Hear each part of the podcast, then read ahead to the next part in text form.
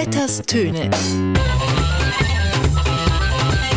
Mit Gabriel Vetter. Das Beste ist natürlich am Mittwoch, da habe ich noch einen zehnjährigen Hochzeitstag. Ja. Und dann bin ich in Nammel oben in der Beiz am Nachtessen mit meiner lieben Frau. Ich hoffe einfach, die haben einen Fernseher. Ja.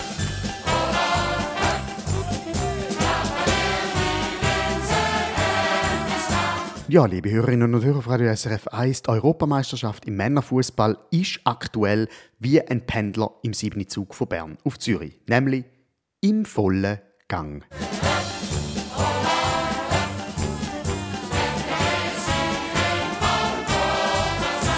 Und ja, die Schweizer Mannschaft hat, naja, bis jetzt noch nicht so richtig können überzeugen mit dem Sieg gegen die Türkei am Sonntag kann sich die Mannschaft zwar nur für die nächste Runde qualifizieren, aber es wird schwierig. Achtung, pass auf, jetzt stürzt er ab.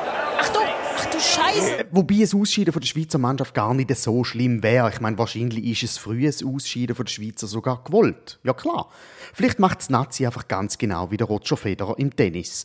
Sie verzichtet freiwillig auf Dachtelsfinals, damit sie sich schonen für die WM in Katar vom nächsten Jahr. Und sowieso eine Niederlage gegen Italien ist nicht gleichzeitig eine Niederlage im Fußball. Äh, gell Sie, Frau Sommaruga? Das Nein ist nicht ein Nein zum Klimaschutz, sondern zu diesem Gesetz, über das wir eben abgestimmt haben. Nazi hat jetzt aber mit ganz anderen Sachen für Diskussionen gesorgt. Sie hat nämlich ganz viel Kritik müssen einstecken. Für was? Dafür, dass die Nazi überhaupt mitmacht an einem Turnier, wo sie in diktatorischen Staaten wie Aserbaidschan spielt und somit als Maskottli für einen korrupten Machthaber anhebt. Äh, nein, das, das war nicht Kritik. Ah, okay. Ah ja, stimmt. Nazi wird dafür kritisiert, dass sie an einem Turnier mitmacht, wo in Ungarn stattfindet. Und zwar an einem Turnier, wo sich Diversity und Toleranz auf Flagge schreibt, während in dem genauen Ungarn gerade ein Gesetz erlassen worden ist, wo Homosexualität quasi unter Strafe stellt. Ist das Nein, das war auch eine Kritik. Ah ja, stimmt. Ja, nein. Nazi wird kritisiert dafür, dass sie teilnimmt ein WM-Qualifikationsspiel für eine WM in, in Katar, wo, wo Tausende von quasi Sklaven als Wanderarbeiter verstorben sind. Auch nicht. Ne, für, für was wird denn Nazi gerade kritisiert? Anstand und Wohlstand, das darf kein Gegensatz sein. Haben wir eine einfache Fehler gemacht. Ah ja, stimmt. Ah stimmt, sie wird kritisiert, weil sie mit teuren Autos anreisen und sich die Haare färben. Nein, ernsthaft. Nazi ist kritisiert worden, weil sie auf Rom einen Coiffeur haben einfliegen lassen.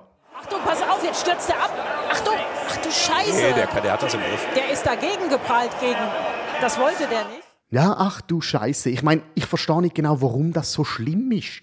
Jetzt hat man doch gerade in der Corona-Zeit immer gesagt, wir müssen schauen, dass wir auch den KMUs gut schauen. Und jetzt geben die Spieler an einem Schweizer Coiffeur endlich die Chance, wieder seinen Beruf nachzugehen. Und jetzt ist auch wieder nicht recht. Das passiert und werde nicht passieren jeden Tag. Wegen das müssen wir optimistisch bleiben, nach vorne schauen und versuchen wir unser Glück. Gut, die Kritik an der Schweizer Nazi ist aber wirklich von allen Seiten hergekommen. Die Grüne Partei hat es auch gefunden, dass der Coiffeur geflogen ist und nicht eben mit dem Gleitschirm gekommen ist und am Chaka einfach ein Greenpeace-Logo Frisur geschnitten hat. Die FDP ist hässig, weil die Nazi-Spieler auf dem Fußballfeld zu Fuß unterwegs sind, statt den Klapp zu nehmen und somit am Ansehen vom motorisierten Individualverkehr schadet. Die SVP ist hässig, weil die Spieler überhaupt an einer Europameisterschaft teilnehmen und somit das Neutralitätsgebot der Schweizer Eidgenossenschaft verletzen. Die Diskussionen se sont déroulées dans une atmosphère Menschen, die laute Geräusche machen und Corona haben, das ist die perfekte Kombination, um andere anzustecken. Aber es ist ja schon interessant, dass die Schweizer Nazi immer so viel Kritik überkommt, gerade von der eigenen Reihe. Wir haben da eigentlich Königinnenmörder in unseren Reihen. Ja, für Diskussionen hat dann auch gesagt, dass der Jan Sommer, der Goalie, nach dem Spiel gegen Italien sofort abgereist ist. Warum ist er abgereist? Gerücht zufolge hat er in der Schweiz jemanden müssen schneiden. Haben wir eine einfache Fehler gemacht. Nein, Spaß. Er ist abgereist, weil er bei der Geburt von seinem zweiten Kind dabei sein Und dann ist natürlich sofort die Diskussion aufgekommen, ja, ist es nicht ein bisschen abgehoben, wenn der Jan Sommer in die Schweiz fliegt, statt ein Velo zu nehmen, wie jeder vernünftige Bützer? Nein, die Frage war ja, kommt der Jan Sommer nach der Babypause wieder zurück ins EM-Camp und spielt dann weiter? Der Gerhard Pfister, Parteipräsident der Mitte, hat gefunden, nein, das darf der Sommer auf keinen Fall. Weil? Einfach stoßend, wenn vorläufig Aufgenommene beispielsweise für zwei Wochen Ferien in ihr Heimatland, ihr Herkunftsland zurückgehen oder aus anderen persönlichen Gründen. Für andere Diskussionen gesorgt hat auch der portugiesische Superstar Ronaldo. Nach einer Pressekonferenz an der EM hat er demonstrativ Coca-Cola-Fläschchen weggestellt und gesagt, man solle lieber Wasser trinken. Die Botschaft ist wiederum in der Schweizer Politlandschaft gar nicht gut angekommen. Der Bauernverband hat protestiert, die Aktion von Ronaldo sei nichts anderes als eine politische Propaganda für Trinkwasserinitiativen und hätte darum Schweizer Bauern dazu aufgefordert, ihre Felder die nächsten zwei Wochen aus Protest gegen den Ronaldo nur noch mit Coca-Cola zu wässern.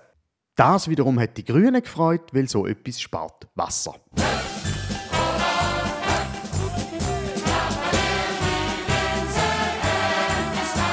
Jeden Fall hat es diese Woche einiges an Rotationen gegeben.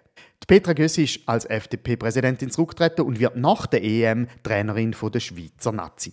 Der Coiffeur vom Granit Xhaka hat an der Hebamme vom Jan Sommer per Gleitschirmflug einen Heiratsantrag gemacht und der Klimawandel wird verhindert, indem man die Waldbrände auf der Welt in Zukunft nicht mehr mit Wasser, sondern nur noch mit Coca-Cola und von Wanderarbeitern aus Katar löschen lässt. In dem Sinn, ein gutes Miteinander und Hopp Schweiz. Dort, wo der Ricardo Rodriguez bereit ist, um den Corner von links reinschießen. Fünf Minuten reinschiessen. Ich hoffe einfach, die haben einen Fernseher. Ja. Vetters Töne.